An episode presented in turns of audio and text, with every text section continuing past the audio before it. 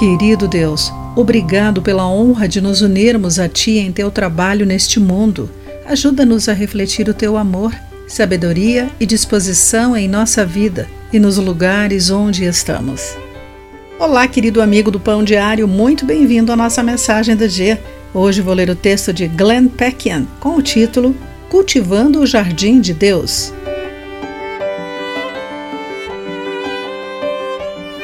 Pai, por que você tem que trabalhar? A pergunta da minha filha era motivada pelo desejo de brincar comigo.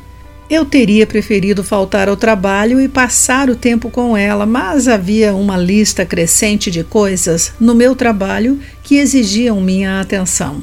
A pergunta, no entanto, é boa: por que trabalhamos? É simplesmente para prover para nós mesmos e para as pessoas que amamos?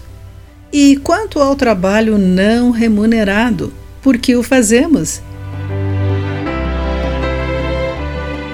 Gênesis 2 nos diz que Deus colocou o primeiro ser humano no jardim para cultivá-lo e tomar conta dele. Meu sogro é agricultor e costuma me dizer que cultiva pelo puro amor à terra e ao gado. Isso é lindo, mas deixa perguntas persistentes para quem não ama seu trabalho. Por que Deus nos colocou em um lugar específico, com uma designação específica?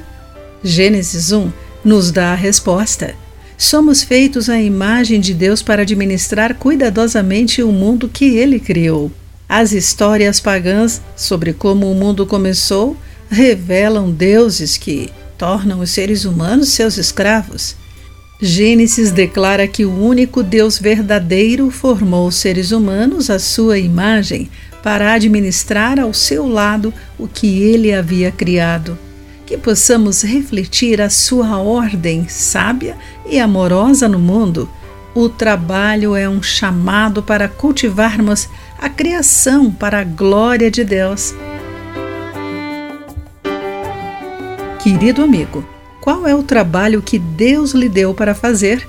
Pense nisso. Aqui foi Clarice Fogaça com a mensagem do dia.